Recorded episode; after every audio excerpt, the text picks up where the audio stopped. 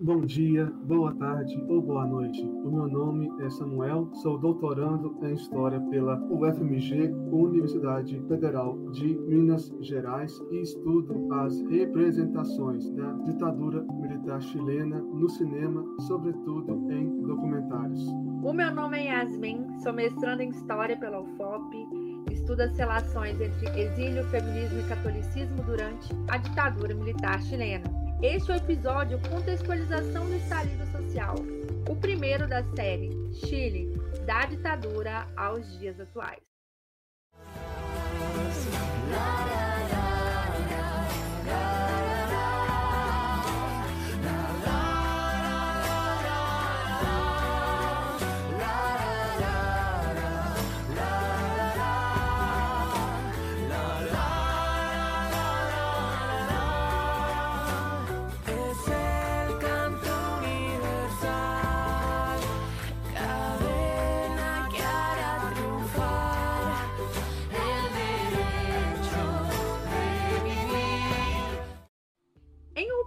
2019, vimos algo pouco comum acontecer.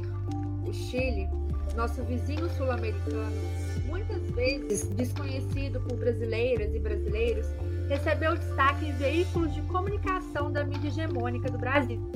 Isso aconteceu porque nessa data teve início o que vem sendo chamado de estalido social ou explosão social. Ele conta com a atuação de vários setores populares, questiona o sistema neoliberal vigente no país, desde a ditadura militar, que aconteceu de 1973 a 1990. Ou seja, para compreender o processo de estalido social, é importante entender a ditadura militar e sua importância para a consolidação do sistema neoliberal, criticado pela população chilena nos dias atuais. Primeiramente, a gente deve entender que um dos resultados deste movimento, que vem ocorrendo desde 2019, se revelou na elaboração de uma nova Constituição para o Chile, que vai substituir o texto constitucional de 1980, escrito durante a ditadura militar. O estopim para o estarido foi o aumento de 30 pesos na passagem do metrô da capital, Santiago. Por isso, um de seus slogans, não são 30 pesos, são 30 anos.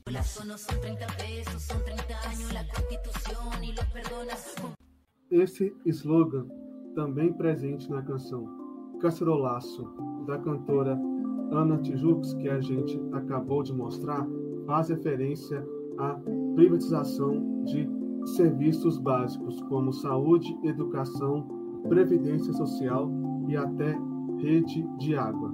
Essa privatização de áreas vitais para a sobrevivência da população foi legitimada pela Constituição de 1980 e corroborou para a implantação do sistema neoliberal no país.